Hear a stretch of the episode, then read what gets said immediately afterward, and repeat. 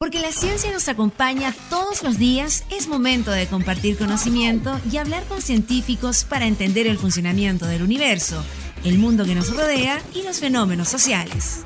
Salimos del laboratorio y nos vamos a la cafetería virtual de la UFRO para hablar todo sobre ciencia, investigación, tecnología e innovación. En Efecto Ciencia, el programa científico de la región de la Araucanía por la 89.3 UFRO Radio la radio de la Universidad de la Frontera.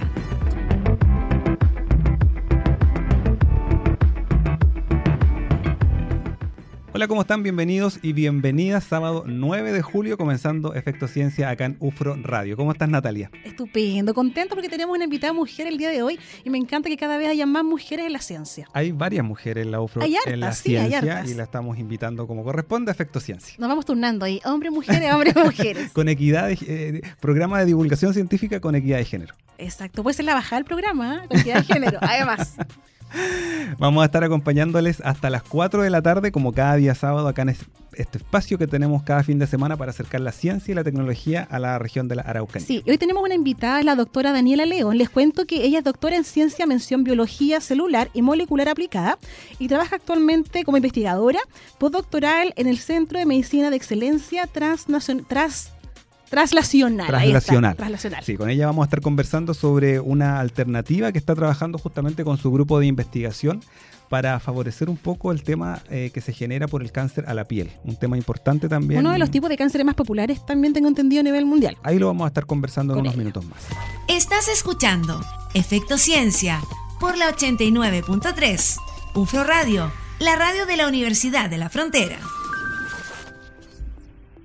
Estamos en Efecto Ciencia hoy día sábado, aquí acompañada con Alex Seguel y con nuestra invitada, la doctora Daniela León Garrido, quien como les conté en el bloque anterior, ella es doctora en Ciencias, mención Biología Celular y Molecular Aplicada, y también es investigadora postdoctoral del Centro de Excelencia, ahí lo dije bien, de Excelencia en Medicina Translacional, ¿cierto? Bienvenida Daniela a Efecto Ciencia. No bote las cosas, colega. sí, vamos a estar conversando hoy día con Daniela, bienvenido a Radio. Eh, habías estado antes acá en la radio, ¿no? Eh, muchas gracias por la invitación en primer lugar y es primera vez que estoy en una radio, así que para mí es una, una ansiedad y un nerviosismo muy grande, pero estoy muy contenta de estar aquí. Así es, aparte que también vas a compartir hoy día aparte de lo que ustedes están investigando hace un par de años también, ¿cierto? Claro, así esa es la idea por supuesto. Daniela, queremos conversar sobre una noticia que salió hace un tiempo en varios medios, partió por la Universidad de la Frontera, que justamente es una investigación que ustedes están desarrollando para buscar alternativas en cuanto al cáncer de la piel. Nosotros lo comentábamos al principio también del programa. Eh, es uno de los cánceres importantes que está en nuestro país. Eh, ¿Qué, nos puedes contar un poco del cáncer de piel? Eh, el cáncer de piel es un tipo de cáncer que está en todo el mundo, o sea, eh, todas las personas lo pueden llegar a desarrollar. Tiene una alta incidencia, o sea, hay muchos casos nuevos por año y el principal factor de riesgo de este tipo de cáncer es la exposición al sol. ¿ya? Entonces, mientras más expuestos a, la radiación ultravioleta estamos, por ejemplo, no estamos usando el bloqueador, tomamos mucho sol, tenemos más riesgo de llegar a desarrollar este tipo de cáncer. ¿ya? Em, eh, a grandes rasgos, el cáncer de piel lo podemos clasificar en el grupo de los melanomas, que es un cáncer mucho más agresivo. Aproximadamente el 30% del cáncer de piel es melanoma, 30 o 20. Em, y el no melanoma, es mucho más frecuente, casi el 80%, pero no tiene una agresividad como la del melanoma. Eso hace que cueste, que cueste diagnosticarlo, ¿no? No, no. El cáncer de piel, ya sea melanoma o no melanoma, eh, eh, yo creo que es mucho más fácil de diagnosticar porque se desarrollan zonas visibles, mm. ¿ya? Puede que genere molestia, puede que genere picazón, el melanoma, la, morfología, el color de, la lesión es prácticamente similar a un lunar. En la mayoría de los casos, por lo tanto, la gente cuando ve que tiene eh, un lunar, que tiene bordes asimétricos, cambio de color, eh, que está creciendo, eh, puede consultar con facilidad a un dermatólogo porque puede ser asociado a este desarrollo de cáncer de melanoma. En cambio, el no melanoma pueden ser lesiones ulcerosas, o sea, que se vayan eh, formando una herida. Hay lesiones que son precursoras también del cáncer de piel no melanoma, eh, que también se deben tratar a tiempo para que no generen el cáncer. Daniela, cuando es no melanoma, igual es cáncer. Es cáncer, sí. Técnicamente igual es cáncer. La diferencia está en el origen celular del cáncer, porque el melanoma eh, se desarrolla a partir de los melanocitos, que son estas células que tenemos en la piel que producen la melanina. La melanina es un pigmento que nos da el, color a la piel, también es el, em, el color de los, de los lunares, de los ojos, ¿cierto? Y que la melanina tiene un efecto protector, por lo mismo, por la radiación ultravioleta. Obviamente producimos más melanina en el verano cuando estamos más expuestos al sol. En cambio, el cáncer de piel no melanoma puede desarrollarse eh, de los queratinocitos o las células basales, que es el resto de las células que forman eh, la capa de la piel, la capa más externa que lo llamamos eh, técnicamente epitelio. ¿Ya? En el caso de la araucanía, ¿cómo está la incidencia de estos tipos de cánceres? bueno, de la araucanía no tengo las cifras exactas, pero también son cánceres frecuentes. ¿ya? yo diría que en todo Chile tenemos cáncer de piel no melanoma. Eh, ahora el diagnóstico, eh, si bien es, eh, es fácil, también tiene que ver mucho con la visita al médico de los mismos pacientes. Ya es un cáncer a diferencia de otros, cánceres internos, por ejemplo, un cáncer de estómago, un cáncer pulmonar o intestinal, que a veces se detectan en fases más tardías. Mm. Esto quiere decir que el tratamiento va a ser más difícil porque el cáncer puede que esté más avanzado. En cambio, en la piel, como se desarrolla en zonas que, en zonas que visibles, cuello, cara, hombros, manos. Zonas que han estado expuestas al... al sol principalmente, ya que la mayoría de las lesiones ocurre por exposición a la radiación ultravioleta. Daniela, bueno, vamos a seguir conversando justamente de este tema, eh, pero ustedes desarrollaron una alternativa, que es lo que creo que conversemos en el próximo bloque sobre alguna posibilidad hoy día de laboratorio, pero que obviamente se quiere expandir para poder eh, probarla en personas, en, en seres humanos, y vamos a estar conversando sobre este tema en el próximo bloque. Estás escuchando Efecto Ciencia por la 89.3, UFRO Radio, la radio de la Universidad de la Frontera. Acá en Efecto Ciencia estamos conversando con la doctora Daniela León sobre este interesante tema del cáncer de piel y las alternativas que se están trabajando desde el Centro de Excelencia en Medicina Translacional de la Universidad de la Frontera. Daniela, ¿cómo comienza este trabajo que me imagino que es de largo aliento también y que han ido desarrollando durante mucho tiempo para hoy día llegar a una posible alternativa de, mejora con respecto a este cáncer? ¿Cómo, ¿Cómo, ha sido un poco la historia de esta investigación? Mira, todo, todo partió más o menos en el año 2012-2013 cuando yo comencé eh, la investigación doctoral. Eh, y eh, con una colaboración con la Universidad de, San Paulo en Brasil eh, para abordar temas asociados a terapia fotodinámica. ¿ya? La terapia fotodinámica es, un tratamiento ambulatorio, donde los pacientes, en el caso de la piel, se les aplica una crema, se deja actuar y luego se les aplica luz. ¿ya? Esto genera un daño en las células del cáncer y es así como se eliminan. Entonces, eh, el tema de la tesis doctoral fue generar un modelo de células resistentes a terapia fotodinámica y posteriormente caracterizarlo, ver en qué se diferenciaba de las células que eran sensibles al tratamiento y por qué estaban capaces de resistir. Y como parte final de la tesis, buscamos algún compuesto que potenciara la terapia fotodinámica y lograra también dañar a las células que eran resistentes. Y así fue como nació la idea de mejorar la crema que se usa actualmente en terapia fotodinámica y eh, razón por la cual nosotros postulamos después al proyecto FONDEF, que es el que nos va a permitir desarrollar prototipos de esta crema eh, y poder probarlas en un modelo animal. ¿Esta crema que ya existía, Daniela, tenía un porcentaje, por ejemplo, de éxito? ¿Ya está establecido? ¿O, cómo medían ustedes que pudiese ser una alternativa mejor que la que existe? que la que existe. Más eficiente. Mm. Más eficiente. Más eficiente. Mira, nosotros probamos el compuesto activo de la crema original, que la crema más utilizada es Medvix, eh, y el compuesto activo es un, un fotosensibilizador en base a protoporfirina. Eh, y esto nosotros lo usamos en un modelo in vivo, o sea, usando líneas celulares de cáncer de piel. ¿Ya? Y lo comparamos con la misma con la formulación mejorada, usando también compuestos activos en el mismo modelo celular y vimos que las células resistían prácticamente un 50-60% usando el compuesto de la crema eh, que se utiliza actualmente y cuando usamos la formulación mejorada eh, nos dimos cuenta que de un 90 a un 100% podíamos eliminar las células resistentes al tratamiento. En esta fórmula mejorada hay un componente que ustedes tomaron del té verde, ¿cierto? Cuéntanos qué, qué hace eso. Em, dentro de la búsqueda de, compuestos que podíamos usar para mejorar la terapia fotodinámica, eh, llegamos a, este compuesto del té verde, que es un polifenol y se conoce que tiene un efecto prooxidante o antioxidante dependiendo en el medio donde se use, en qué concentración y para nosotros es beneficioso porque tiene un efecto prooxidante. ¿Qué eso significa eso significa que eh, favorece la formación de especies reactivas de oxígeno. Estas moléculas que son reactivas dañan a las células y es el, en realidad es el fondo de terapia fotodinámica. Lo que se quiere lograr ahí es a través de especies reactivas de oxígeno matar a las células. Y este compuesto del té verde viene potenciando ese efecto. Hemos visto también que favorece y aumenta la producción de ROS, que son estos, estas especies reactivas.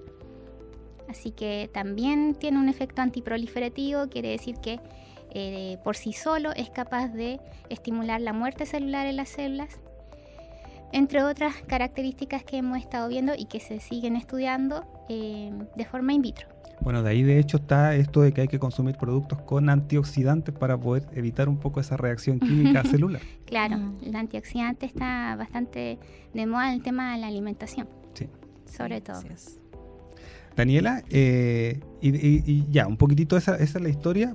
Queremos seguir conversando, obviamente, para ver eh, cómo funcionaría esto en personas, eh, si es aplicable a cualquier persona, en cualquier tipo de cáncer. Doctora, me quedó una duda a mi bloque anterior y puede que mucha gente igual se lo pregunte en su casa, ¿no? Uno de repente escucha que hay ciertos alimentos que se recomiendan porque son antioxidantes, productos, no sé, los arándanos, de ese color mayormente, pero ¿cuál es la diferencia entre los antioxidantes y los prooxidantes que usted lo mencionó en el bloque anterior? Bien, eh, la diferencia es bastante simple. Recordando que las especies reactivas de oxígeno son eh, moléculas que pueden causar un daño en, si están en altas concentraciones, también actúan como mensajeros y tienen otras em, funciones eh, a nivel celular, pero los antioxidantes en general lo que hacen es neutralizar estas especies reactivas de oxígeno o también llamados ROS, eh, para evitar un mayor daño si están en altas concentraciones. Mientras que un agente o un compuesto que es prooxidante tiene la capacidad de estimular la formación de ROS, o sea, aumenta los niveles de especies reactivas de oxígeno, lo cual puede causar un daño. Ok, y en el caso de que ustedes están trabajando, tiene ambas cosas, ¿cierto? Que ustedes lo extraen del té, del té verde. Eh, en realidad, nosotros eh, usamos la, actividad prooxidante de este compuesto del té verde. A nosotros, nosotros nos favorece que se forme más ROS, porque el ROS es eh, el vehículo que mata las células de cáncer en esta terapia, que es la terapia fotodinámica. Ok. Sí. Bueno, Alex, dejaste una pregunta pendiente adelante que tiene que ver con quiénes, en caso de que esto cierto vaya evolucionando, ¿qué, pacientes podrían acceder a este tipo de tratamiento? Eh, la terapia fotodinámica en sí es una terapia que está aprobada por la FDA para, específicamente para el cáncer de piel no melanoma de tipo vasocelular y para lesiones preneoplásicas del carcinoma escamoso. ¿ya? Eh, no está aprobado, por ejemplo, para el melanoma. ¿ya? Porque el melanoma es muy agresivo y la, misma melanina eh, contrarresta el efecto también de los ROS, los neutraliza. Eh, entonces está aprobado para estos cánceres. Ahora, ¿qué personas lo pueden usar? Personas en general, la mayoría, obviamente personas que tengan problemas de fotosensibilidad en la piel, no serían las, las adecuadas, no calificarían. claro, no calificarían para el grupo de tratamiento personas con o embarazadas o personas con lactancia me parece que también están eh, en general para los tratamientos cualquiera sea es un grupo especial pero sí eh, solamente excluye a personas que tengan problemas de fotosensibilidad. En el cáncer, en el cáncer digo de piel, eh, la- el daño celular que se ve también tiene que ver con la profundidad de, de esta herida o cómo, cómo técnicamente se llama. Eh, bueno, son lesiones. Lesiones. Lesiones, sí, y hay, bueno, el, el cáncer de piel puede, del no melanoma, eh, hay algunos que son más frecuentes que crezcan hacia arriba, Ya. que formen como una verruguita, hay otros que se, se extienden en área, como que crecen en- entre ancho y largo más que eh, profundidad. Y también hay otros que se ulceran, por ejemplo, que se forma una herida en el centro de esta lesión, pero para que sean tratados por terapia fotodinámica deben tener una profundidad no mayor a los 2 milímetros en la piel. Este sería como otro, comillas, Otro requisito, para poder utilizarlo. Claro, claro, porque como se usa una luz, eh, una luz en este caso es del, eh, del espectro visible, la luz roja, Mm. eh, la penetración de esta luz eh, debe ser eh, idealmente para estos tipos de cáncer de no más de 2 milímetros. O sea, la profundidad que alcanza a penetrar esta luz y para que el tratamiento sea efectivo está resguardado por, esta, por este criterio de, de inclusión o exclusión, si queremos Claro. eh, llamarlo así. Estás escuchando Efecto Ciencia por la 89.3. UFRO Radio, la radio de la Universidad de la Frontera. Seguimos acá en Efecto Ciencia por UFRO Radio, hoy día con una conversación interesante y entretenida también con la doctora Daniela León. Estamos aprendiendo sobre esta alternativa que están trabajando desde el Centro de Excelencia en Medicina Translacional para el cáncer de piel.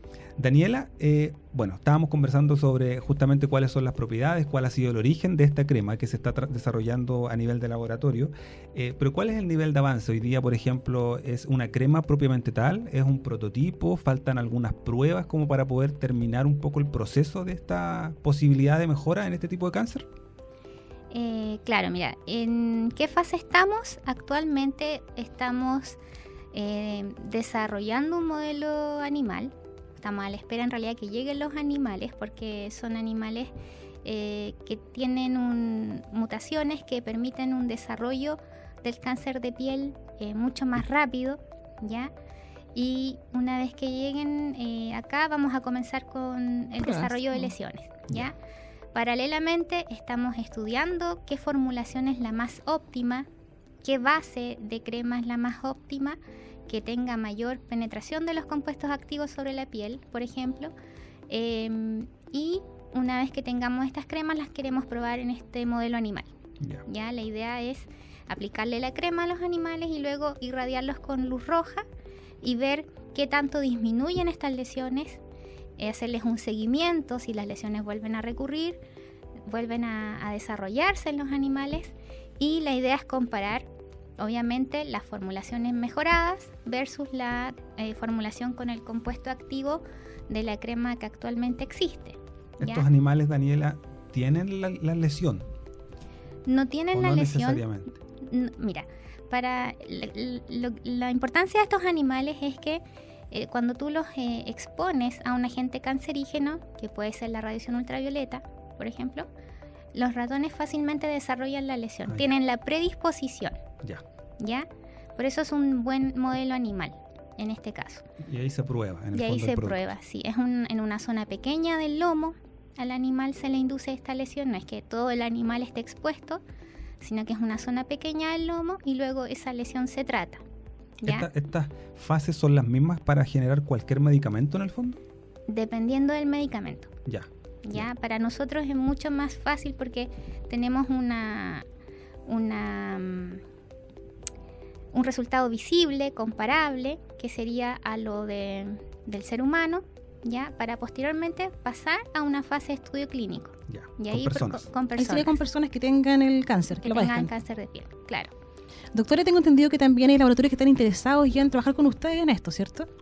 Laboratorios, eh, sí, Ave- Avelina, Sí, Avellina, puede ser. Sí, lo que pasa es que para desarrollar el proyecto FONDEF eh, necesitamos trabajar con empresas asociadas y para esto estamos trabajando con el Laboratorio Avelina, que es un laboratorio de acá de Temuco, que tiene un, laboratorio muy grande y muy eh, moderno para el desarrollo de formulaciones, así que con ellos estamos trabajando con el tema de la formulación y producción. Pero en cuanto, en, cuanto a, en cuanto a fechas, ¿cuándo estima ustedes que en caso de que esto funcione y tenga los resultados que se espera, podría contarse ya como una alternativa para el tratamiento de, este tipo de cáncer? Terminando el, este FONDEF de modelo animal, que son dos años de trabajo, em, luego pasar a una fase de estudio clínico, supongamos un par de años más, porque una vez que uno hace estos tratamientos tiene que tener una fase de seguimiento, ¿ya? Para ver realmente... Eh, qué tan mm. efectivo es. Mm. ¿Ya? Y eso serían fácil dos años más. Así que de aquí a unos seis años esperamos, eh, si todo anda bien, tener ya un prototipo, o sea, ya de pasar a un prototipo a una crema o una formulación de otro tipo en el mercado. Y ahí vienen las autorizaciones también que se claro, requieren por salud pública, me imagino. Por supuesto, todas las certificaciones. Mm. Exacto. Qué importante porque se sumaría a lo que actualmente existe como terapia para tratar este tipo de cáncer, como la, misma cirugía, ¿cierto? la, eh, hay varios tipos de tratamiento para tipos de cáncer, para este tipo de cáncer. Sí, sí, hay varios tipos. Eh, la cirugía es el gold standard, significa que es la más efectiva. Eh, sin embargo, tiene algunas desventajas, por ejemplo, la cicatrización o, en qué zona del cuerpo se haya desarrollado esta lesión que se quiere tratar. Quizás no es fácil con cirugía. Es más invasivo también, claro. claro. Y con terapia fotodinámica sería una solución para, este, para estas lesiones, por ejemplo. Em, súper.